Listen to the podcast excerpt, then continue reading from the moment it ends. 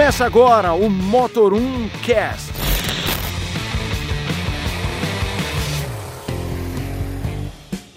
Senhoras e senhores, bem-vindos a mais um podcast do Motor1.com. Eu sou o Leonardo Fortunati. E eu sou o Renato Maia do Falando de Carro. Eu sei que vocês ouviram nos últimos podcasts uma versão especial. Exatamente, uma versão pocket. Uma versão menor, mas com um tema específico em discussão. Aproveita e deixa no comentário o que vocês acharam desse tipo de, de podcast, né? Com um tema só, discutindo, que deu bastante polêmica, né, Renato? Deu, deu. Deu, inclusive até direct no Instagram do Falando de Carro, né? Do arroba Falando de Carro lá, eu recebi até, te mostrei, né? Da galera cobrando, pô, por que a gente não falou de tal picape? Poderia ter falado de outras também, então Podemos. mostra que o pessoal tá interagindo. É, em breve aí mais desse tipo. Sim, com certo? certeza. Então vamos lá. Então a gente volta ao nosso formatinho tradicional. Giro de notícias. Nosso giro de notícias, as melhores notícias da semana comentadas por quem não tem nem noção do que tá falando. Exatamente. Então vamos lá, vai.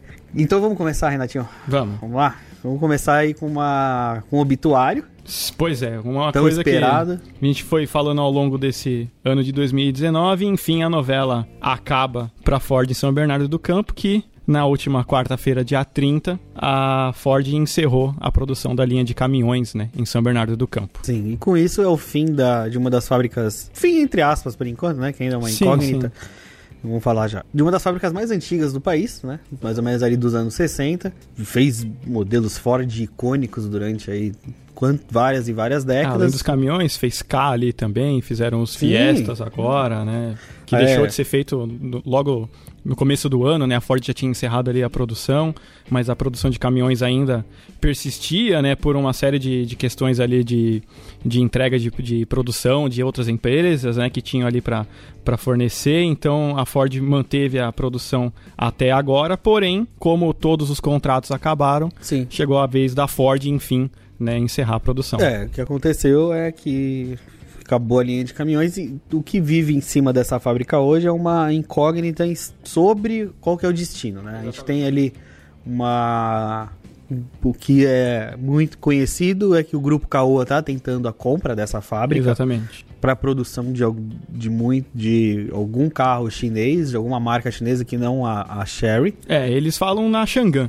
né, que poderia trazer a produção, né, mais uma marca chinesa, inclusive, né, hoje a Caoa tem a Cherry, tem a Jaque também, que não pertence ao grupo Caoa, mas enfim, é uma montadora chinesa também, e a Xangan seria mais uma aí, a comando, né, sob licença também da, do grupo Caoa aqui, e também especula-se que a produção de, de caminhões continue sob licença, né, da Ford autorizada para a Caoa É, produzir. a grande questão é que seu Caoa não tem o dinheiro para comprar. É, né? Ele não tem ali na, na, na conta dele o valor suficiente para comprar dessa fábrica.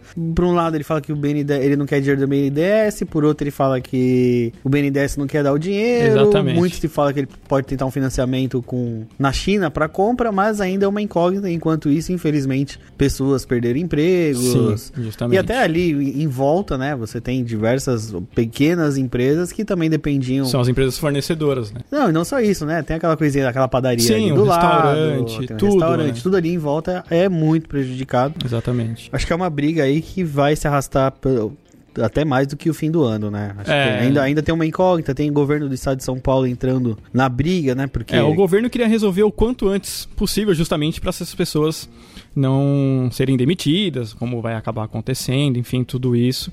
Fato é que a Caoa está negociando muito, né? Eles vão estudar várias possibilidades aí também e uma hora é, de algum lado alguém vai acabar cedendo. Ou a Caoa, ou o governo, ou o BNDES, alguém ali vai acabar aceitando termos de outras para, enfim, né, dar um futuro para essa fábrica de São Bernardo do Campo. É, esperamos que logo. E agora a gente fala de. Na verdade, mais um SUV, né? O Tarek, que a gente já falou algumas vezes aqui, né? Sim, Que é o- inclusive a gente viu o carro. Sim, é o, carro, é o SUV que vai ficar entre o T-Cross e o Tiguan, Isso, um seria o de um, Compass, de um né, da Compass. Volkswagen. Só que a produção começa, como no começa no fim de 2020, é, lançamento em 2021, né? Diferente do que Exatamente. a gente tava esperando, não tava, né? É, ele apareceu meio de surpresa. Né? No mesmo dia que eu flagrei o carro, o Daniel também flagrou, né? É, por volta ali na, na, na, região ali de São Bernardo do Campo, perto da fábrica, e foi uma surpresa realmente. É, a gente mais ou menos sabia que a Volkswagen poderia trazer e do nada a gente viu o carro, que foi inclusive a única vez, eu não, Nunca não, mais apareceu, não encontrei né? esse carro mais. E confirmando que algumas pessoas já especulavam que a produção dele vai ser na Argentina, né? Sim, é, já tinha sido confirmado, né, o papo de produzir na Argentina.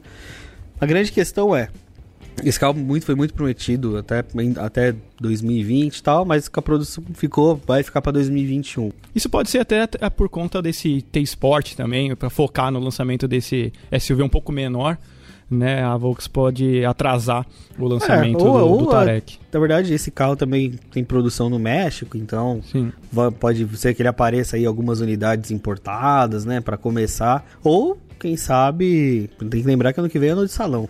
Sim, também tem isso. Eu acho que também uma outra coisa pode ser para dar um pouco mais de vida nessa Tiguan de entrada. Né? O carro foi recentemente lançado, basicamente, e você já tirar uma versão assim rápida, talvez não soaria muito bem. Então vamos manter o carro por mais um tempo. A gente já vai lançar outro SUV e, e deixa né, o Tarek um pouco mais para frente. Como você falou, ano que vem, 2020, já é salão do automóvel. Certamente esse carro vai ser mostrado lá, Vai né? ser um dos principais modelos, né, a, Sim, a despontar no evento, né? exatamente. A Vox está com uma nova frota de SUVs, principalmente agora.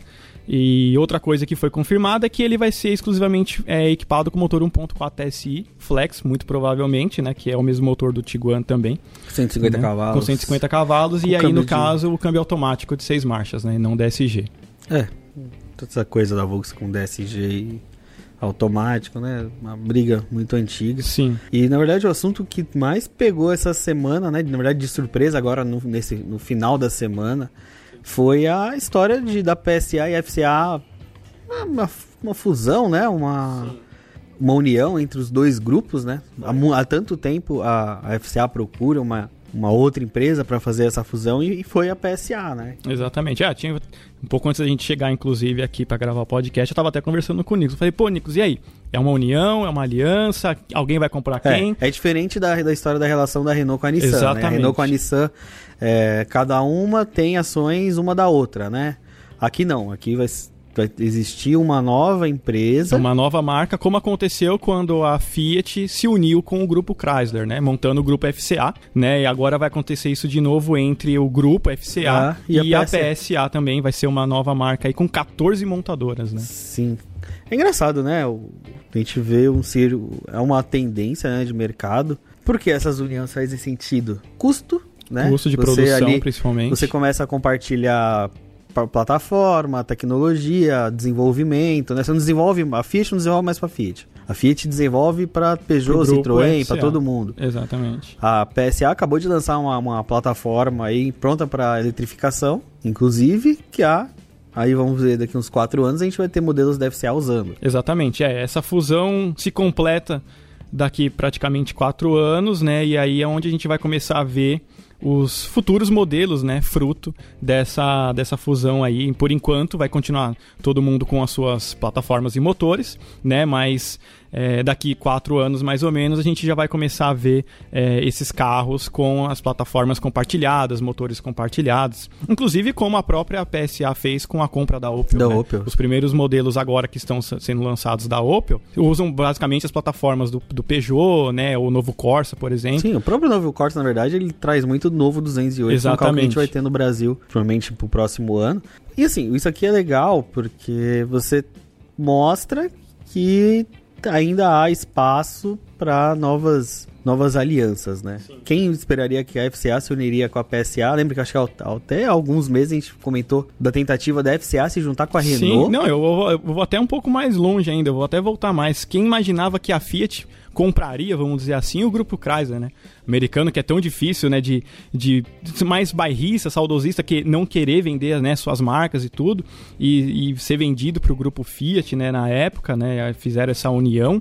É, e agora essa, esse grupo se juntando com os franceses também agora, né, bem, bem curioso, né, meio inusitado também, né. É, é bom pra. Acho que quem ganha mais aqui nessa história é a. A FCA, acho que ganha mais do que. que a PSA, né? Sim. Porque ali a PSA já tem, uma, já tem plataforma. Principalmente nos carros mais de baixo custo, né? A, Fiat tem bons carros, né? O grupo Fiat tem bons carros ali. Maserati, Alfa Romeo, Ferrari, Sim, que ali, né? talvez onde a, a, a, PSA ganha ali, né? Uma, Sim. Ali na Jeep. Tipo Jeep pra cima, vai. Sim. Mas a Fiat em geral, tirando no mercado brasileiro, onde a Fiat realmente vende muito, no resto dos outros mercados ela não é tão bem vista, assim, principalmente nos Estados Unidos também, né? Eles tentaram emplacar alguns carros ali, mas não vingou, né? A própria Europa também, com, apesar de ter uma linha grande de carros, é, não é uma montadora assim é, com uma reputação, vamos dizer assim, mais voltada para um carro mais refinado, mais bem feito. E agora com né, a Peugeot Citroën ali que faz, fazem carros nessa faixa de preço mais baratos, com boas plataformas e tudo, eu acho que a Fiat vai ganhar bem ali, né? E na verdade, até aproveitando que essa coisa de PSA, coincidentemente, uma noite antes dessa da, do anúncio, desse anúncio sair, o Daniel Messer jantou com, com, direto, com a diretoria da PSA aqui no Brasil que falou dos planos da marca e ele vai falar agora o que, que, que tanto revelaram e o que, que a gente pode esperar para o Brasil nos próximos anos, né? Sim. Isso aí, Léo. Na verdade, não foi só a diretoria, né? Tava a Ana Teresa Borsari, que é a presidente aqui do, do grupo no Brasil, e também o Jean-Philippe Imparato, que é o, C, o CEO mundial. Né? Ele estava aí na Argentina e agora deu uma passadinha no Brasil para falar sobre os próximos lançamentos. E o que foi legal é, assim, foi bem franco, falou que market share não é a prioridade da Peugeot. Então a marca está com apenas 0,8 de market share esse ano no Brasil. Mas ele falou: o importante é a gente ter lucro, a gente ser saudável. Porque não adianta você botar o peso de, de um volume em cima das costas da marca e ter que fazer milhões de carros para poder ganhar dinheiro. Ou pior, não ganhar, né? Então que a Peugeot vai ter esse posicionamento de oferecer carros mais de imagem né, um, ele falou até das versões GT Line que vão muito bem na Europa, que é a, as versões top de linha né, dos modelos da Peugeot, dando até um indício de o que, que a gente pode esperar do novo 208, que vai ser o primeiro de quatro lançamentos que a marca vai fazer no Brasil até 2023. Então vamos lá. O primeiro 208 vai ser produzido na Argentina agora no segundo semestre de 2020, chega aqui até o fim do ano, do ano que vem, né? Aí depois vai ter a picape média, que ele revelou pela primeira vez que vai ser mostrada na África em março de 2020. Eles vão mostrar o carro, ainda não vai ser lançamento, nada, eles vão mostrar a versão final, que ela é uma parceria com a Xangan é, chinesa.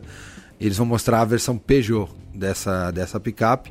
E aí ela, o, a América do Sul vai ser a primeira região a ter esse modelo em 2021, mas não vai ser o Brasil no Brasil chega até o fim de 2021. Ele falou daqui dois anos, a gente está quase em novembro, então aí novembro, outubro de 2021 chega a picape média, é uma picape de chassi para uma tonelada, vai ter motorização a diesel da própria Peugeot, mas ele ainda não confirmou qual que vai ser. Depois, a expectativa é pelo novo 2008, que acabou aí de ser reestilizado aqui no Brasil a versão atual, ganhou agora o câmbio automático, um motor 1.6 THP, e aí ainda tem uma sobrevida aí, ganharia então aí mais uns dois anos, então ficaria para 2022 a nova geração do 2008, e ainda tem um terceiro carro que ele não quis revelar, e também foi interessante que a gente falou um pouco de eletrificação, que uma das, um dos destaques do novo 208 na Europa é justamente a versão E208, a versão 100% elétrica. E ele falou: olha, se tiver é, demanda no Brasil, a gente vai lançar. A gente já tem a plataforma, a gente tem a tecnologia, a gente tem o carro. Então é uma questão de ter a demanda. Ele falou até, ele fez uma brincadeira, ele falou: olha, se você me perguntasse na Europa dois anos atrás se o carro elétrico é o futuro, eu ia dizer que eu não sabia.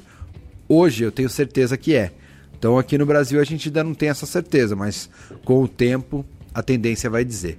E na verdade esse podcast ele tá uma série de participações especiais, né? Então Fábio Trindade foi para Tóquio, né? Ainda vive um pouco dos reflexos do fuso horário, mas ele vai conversar agora com a gente sobre o que, que rolou por lá, né, Fábio? Depois de 24 horas de viagem, uma semana. Puxa, uma semana, vários né, transfers e voos e muito sushi.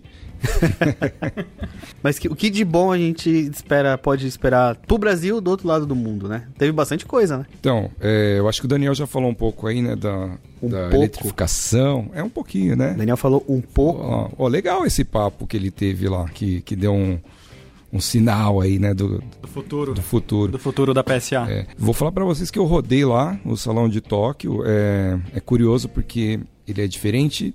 E nessa edição, é, o ano que vem vai rolar Olimpíadas lá. Então, um dos pavilhões estava fechado para a Olimpíada. Então, o pavilhão específico que a Toyota estava, estava numa outra área longe, tinha que pegar ônibus, tinha que se deslocar. Então, estava dividido, né? Como se a gente fosse no AMB e do outro lado da Marginal Pinheiro, sei lá, onde era o Play Center. Para quem não, não sabe, em São Play Paulo Center. aqui é. uma região que você demoraria, sei lá, uns 15 minutos para chegar. Então era mais ou menos isso lá. Não vi nenhum carro, é assim, para falar de motor, para falar de câmbio, não tinha nada disso, era só eletrificação. Tanto com exceção do Fit, né, que acho que foi a única apresentação de carro mesmo, mas não falaram de motor, focaram mais na parte híbrida. Então vou dividir por partes. Nosso foco lá foi Honda, Nissan e Toyota. Começando pela Toyota, é, eles estão com uma estratégia de mobilidade que é, dif é, diferente das outras montadoras. Né? Se a gente traz para o lado humano, o que acontece com a pessoa ao longo do tempo? Ela vai perdendo mobilidade, ela vai perdendo força física. E o Japão vive muito isso, né? É uma população mais velha, a taxa de natalidade lá é baixíssima, então as, E as pessoas, pessoas duram muito, né? duram muito, né? Também comem pouco, né? Né? Então, assim, você vê nas ruas, né? idosos com aquela dificuldade de caminhar e tal. Então, foi essa eh, ideia que a Toyota pensou em lançar lá patinetes, tem uma solução que é uma acoplagem elétrica para cadeira de rodas.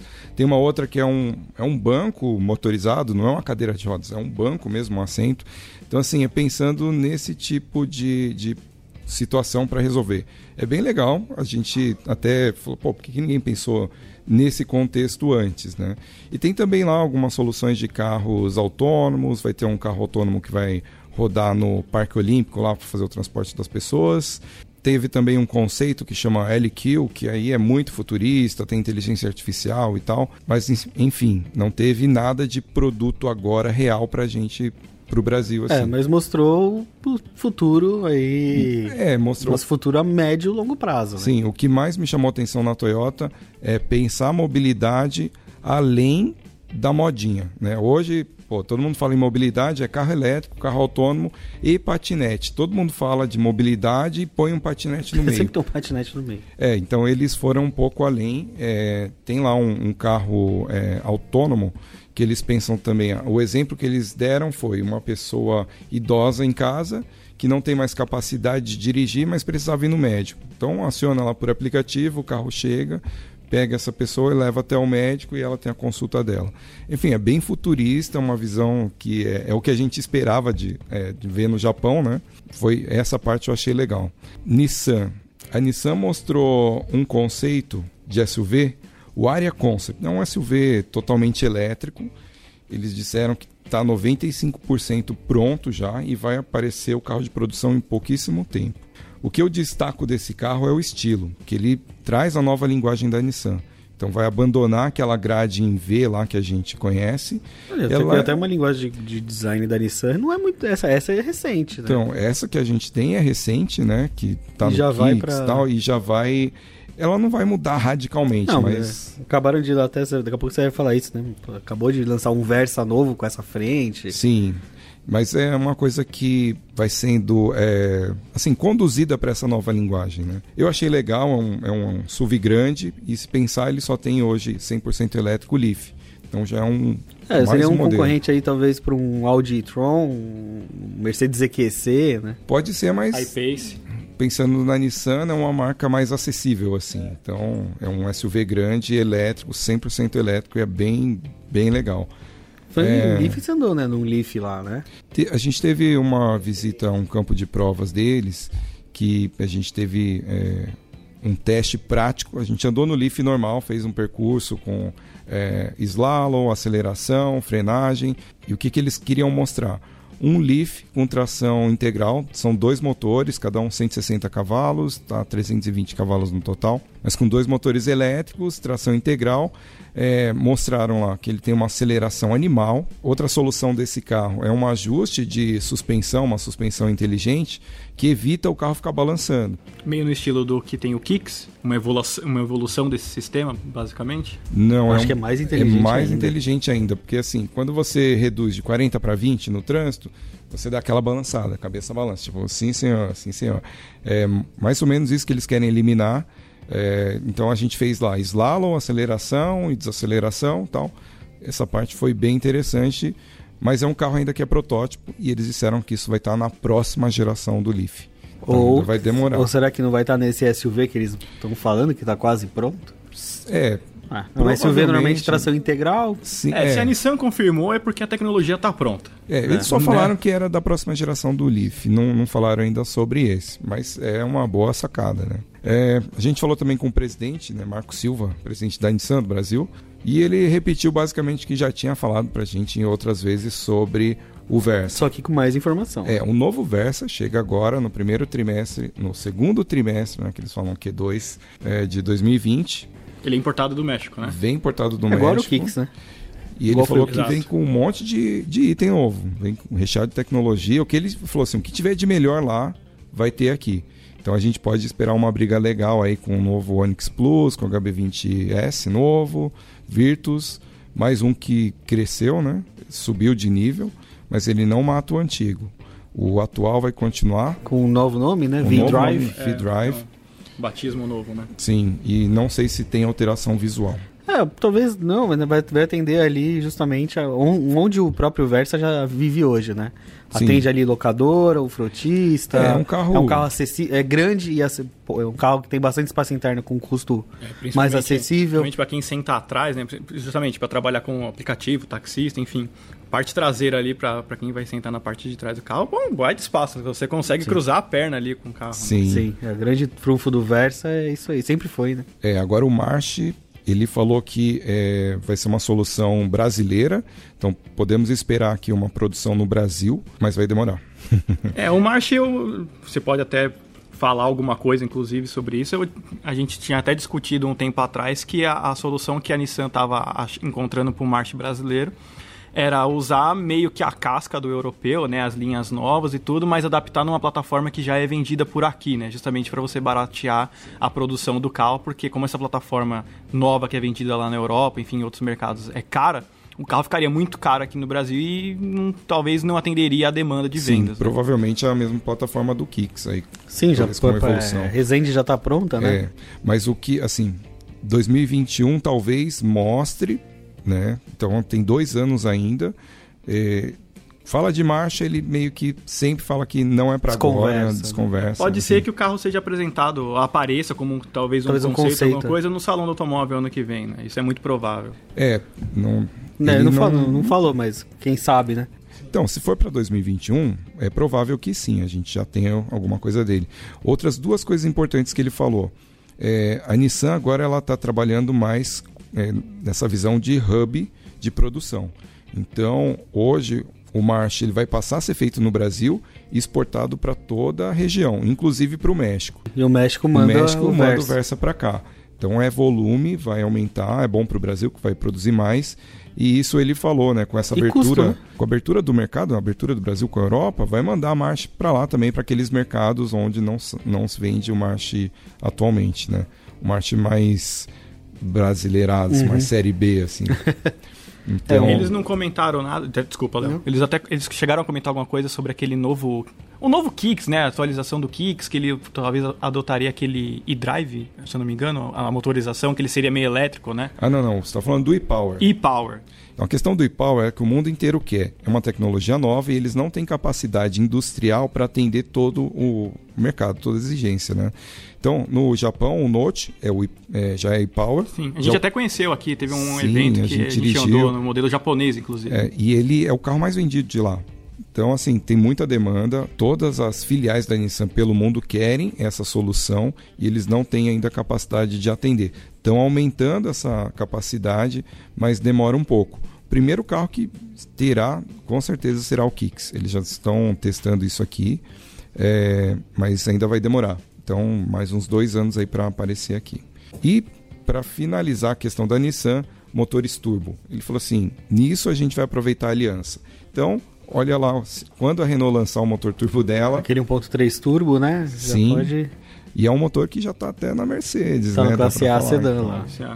É um motor que já está pronto. Se não me engano, a Mercedes usa como 1.4, né? Inclusive tem uma, tem uma, uma conta meio louca, né? Porque a Mercedes. Ah, se não me engano, a Renault usa como 1.3 e a Mercedes acho que usa como 1.4. É, a gente tem que ver a cilindrada ali, é. exata. É, verdade, porque um puxa é, para cima, outro puxa para é, baixo. Tipo, é aquela questão, a Fiat fazia isso há um tempo Sim. atrás. É, o motor ali é 1.300 e alguma coisa. Não, 1.4. A Renault já não, é 1.3. É, Sim. questão de talvez mais mercadológica do que prática. E a última marca, né, Fábio? A Honda, né? A Honda, grande estreia mundial, Fit. Eu particularmente gostei. Eu gostei, né? pela foto, eu gostei. Ficou mais arredondado, simpático. Eu falei com o cara que desenhou, né? O designer-chefe lá e tirei algumas coisas dele. Aquela dianteira, ele falou que provavelmente vai ser vendida no mundo inteiro. Para-choque pode mudar dependendo da região. Na traseira, o para-choque é muito reto. E aquele, pode ter aquele... É, o problema que a gente Como? tinha no. É, o Fit sempre foi assim, né? Sim, e ele falou que vai mudar, né? Vai resolver isso para o Brasil. É, internamente é bem legal, mudou bastante. Tá um carro moderno. Ele, ele traz muito do Honda E, né? Sim, Aquele sim, tem bastante inspiração. na Alemanha o painel bem horizontal agora, ele pode ser personalizado lá com as cores né, internas e externas. Então o carro é branco por fora, pode ser uma faixa branca por dentro. É, painelzinho digital, achei bem legal. A, a multimídia ela é flutuante, mas não do jeito que a gente está é, acostumado. Não aquela tela é, é, parece que saltou do painel, né? É, ela está assim elevada mais ou menos no que a, a Nissan tem no Kicks, mas fica mais para Mais discreto, né? Sim. E o que mais foi curioso lá é que eu perguntei daquela coluna A, que agora ele né, tem um, um para-brisa bem, é, bem é, inclinado, então tem uma área ali, uma janelinha espia maior. Eu falei, pô, isso aqui né, para quê? Ele, ah, para ter mais visibilidade, ampliar o espaço interno, como tinha no, C, no Citroën C4 Picasso. Deu, então você se inspirou no Picasso. Ele, não, não, não, não, não, não me inspirei não. Mas enfim, foi um ponto curioso. É que na verdade a coluna A, ela tá é, Alguma, que... Algumas pessoas vão até achar estranho, né? Tipo, a coluna A não é a que a gente vê como a coluna A, ela tá é, tá para trás, né? É só um suporte para o é vidro inclinada, ali. Né? Então toda a parte de, de segurança estrutural tá ali na divisão da porta mesmo. É, eu achei ele bastante bem simpático, até e ele remete a muito ao primeira, à primeira geração, né? É, se você olha ele de frente, no começo eu não tinha enxergado, mas você começa a lembrar do primeiro, aquele farol redondinho. Olha ele de frente, você vai ver a primeira geração ali. Carro bem redondo, não tem mais nada dos vincos, né, que esse de hoje tem. Eu gostei bastante. E ele tem, vai ter, né, uma versão híbrida lá no, no Japão, que a gente ainda não sabe se vem para o Brasil. E eu perguntei também sobre o motor a combustão. Eles não deram nenhum detalhe técnico, dimensão, nada, potência, só mostraram nada. O carro, tá? Só mostraram o carro. E a única coisa que ele disse é que não teria turbo lá. Seria um motor aspirado com uma nova configuração, um novo ajuste. É, lá o Fit, na verdade, ele tem uma proposta quase um carro de entrada, né? Sim, é.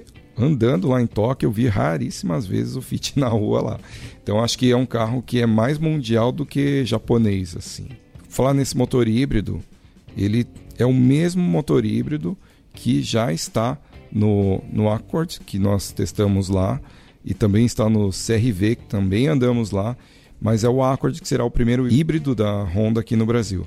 É, o presidente da, da Honda do Brasil confirmou isso para a gente lá, só que não falou também quando chega, nem preço, nem nada. Pelo então, que eu vi aqui, ele é o mesmo 2.0, né, mas com um reajuste de potência, né, um pouco para menos. Seria isso mesmo? É, ele, ele é um motor Atkinson. É, não sei se é o mesmo 2.0 que tem hoje no, na linha atual. Esse, esse conjunto híbrido ele é diferente do que a gente conhece. Ele tem dois motores elétricos, um que eles chamam de motor de tração e outro que é um gerador de energia. Então você tem a bateria, manda energia para esse motor de tração, o carro anda. O motor a gasolina ele serve para gerar energia para o motor elétrico tracionar. Então ele tem esse, essa função de trabalhar direto da combustão, gerando energia através desse segundo motor para o motor elétrico. E numa é, necessidade de mais potência, o motor a gasolina vai trabalhar sozinho. É um sistema bem diferente do que a gente tem hoje quando a gente fala em híbrido, né? Eles nunca trabalham junto combinando potência. Então a gente demorou muito para entender. O engenheiro responsável estava lá e a gente ficou discutindo item por item. Tinha um motor aberto, um conjunto aberto lá com os dois motores e o motor a gasolina e foi difícil entender. Inclusive pelo fato deles falarem que é um motor, que é uma transmissão ECVT, mas não tem é, uma, um conjunto CVT ali dentro que a gente conhece. Então, essa parte ainda é um, um pouco misteriosa, como é tracionado, mas enfim, motor a gasolina em alta potência, motor elétrico 100% elétrico via bateria em baixa velocidade, velocidade média, motor a gasolina gera energia para o motor elétrico. Nossa, é uma. É um ciclo muito maluco. Né? É, mas a explicação deles é a seguinte: quando você tem um motor elétrico, um motor a gasolina, você e combina essa potência, você nunca consegue ter a potência máxima dos dois. Então você nunca tem o desempenho ótimo dos dois trabalhando em conjunto. Desse jeito, você tem o desempenho ótimo do motor elétrico quando precisa e o desempenho ótimo do motor a gasolina quando precisa. E eles nunca vão se combinar. é isso. É, porque é curioso, porque o motor elétrico em si já é bem potente, né? É um motor elétrico de 184 cavalos com 32 de torque. Ele é potente, mas quando você está lá em cima, ele vai sugar muita energia e não vai ter essa energia E aí suficiente. que a gasolina vai entrar, né? O Isso, motor a a combustão. gasolina entra para atender essa demanda. Bom, só pra falar em preço, só, só como noção, hoje o Accord é um carro de 205 mil reais. O a combustão 2.0, ou seja, a gente pode esperar talvez esse híbrido na faixa de uns 230, 250 mil reais. Eu Eles não falaram. Eu né? não sei se vai subir o preço, porque É, eu, tenho, eu, eu É. acho que também não, justamente por conta da- das isenções, por Isso, conta do eu acho que a consumo, jogada- por ser híbrido. Talvez ele venha por esses 204 ou um pouco menos e talvez até o próprio Accord atual saia de linha e fique só o híbrido. né? eu acho que essa é uma possibilidade. O preço ser bem parecido do que é hoje e o motor a combustão sair de cena. Fica só o híbrido. É curioso. A gente tem que fazer a conta né, do- das deduções de impostos que tem para É, o híbrido. na verdade, é, nesse- é, nesse dedução preço. de imposto ainda é uma conta muito confusa. Já falou, inclusive no podcast a gente falou de elétrico. Nem os fabricantes ainda sabem direito. Explicar, é.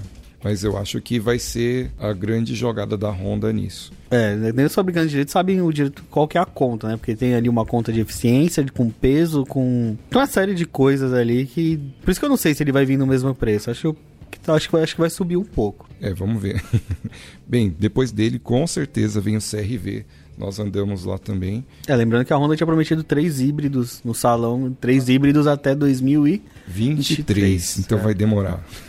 É, o CRV híbrido já é já mira diretamente no RAV4, Sim. né, que está vendo aqui no mercado brasileiro e mu- muito bem por sinal, já ouvi Fila de falar com espera fila de espera de um ano já, né? Então há mercado para SUVs grandes híbridos no Brasil. É, no Brasil, né, se a gente pensar, a Toyota vai começar a liderar essa parte de eletrificação. Já tem a Lexus com e agora com Corolla e Prius.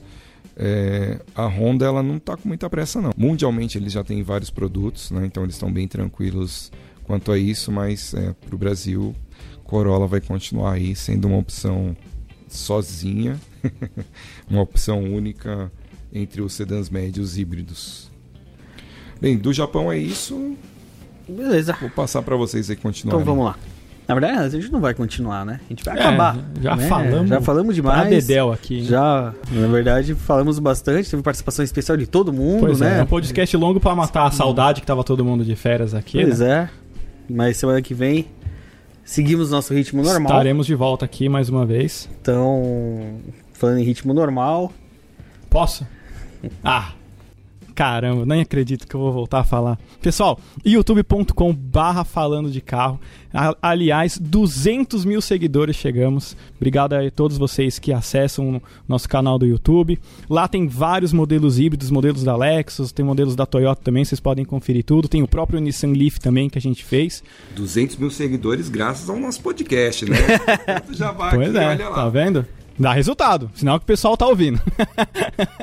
e o nosso Instagram, arroba falando de carro também, aí ba- batemos também os 60 mil seguidores, né? Enfim, vocês podem conferir tudo, né? Dos bastidores dos carros que a gente tá avaliando, os lançamentos, enfim, a gente sempre posta lá também. E eu me despeço. é isso aí, pessoal. Então, até semana que vem. Fica meu abraço e até.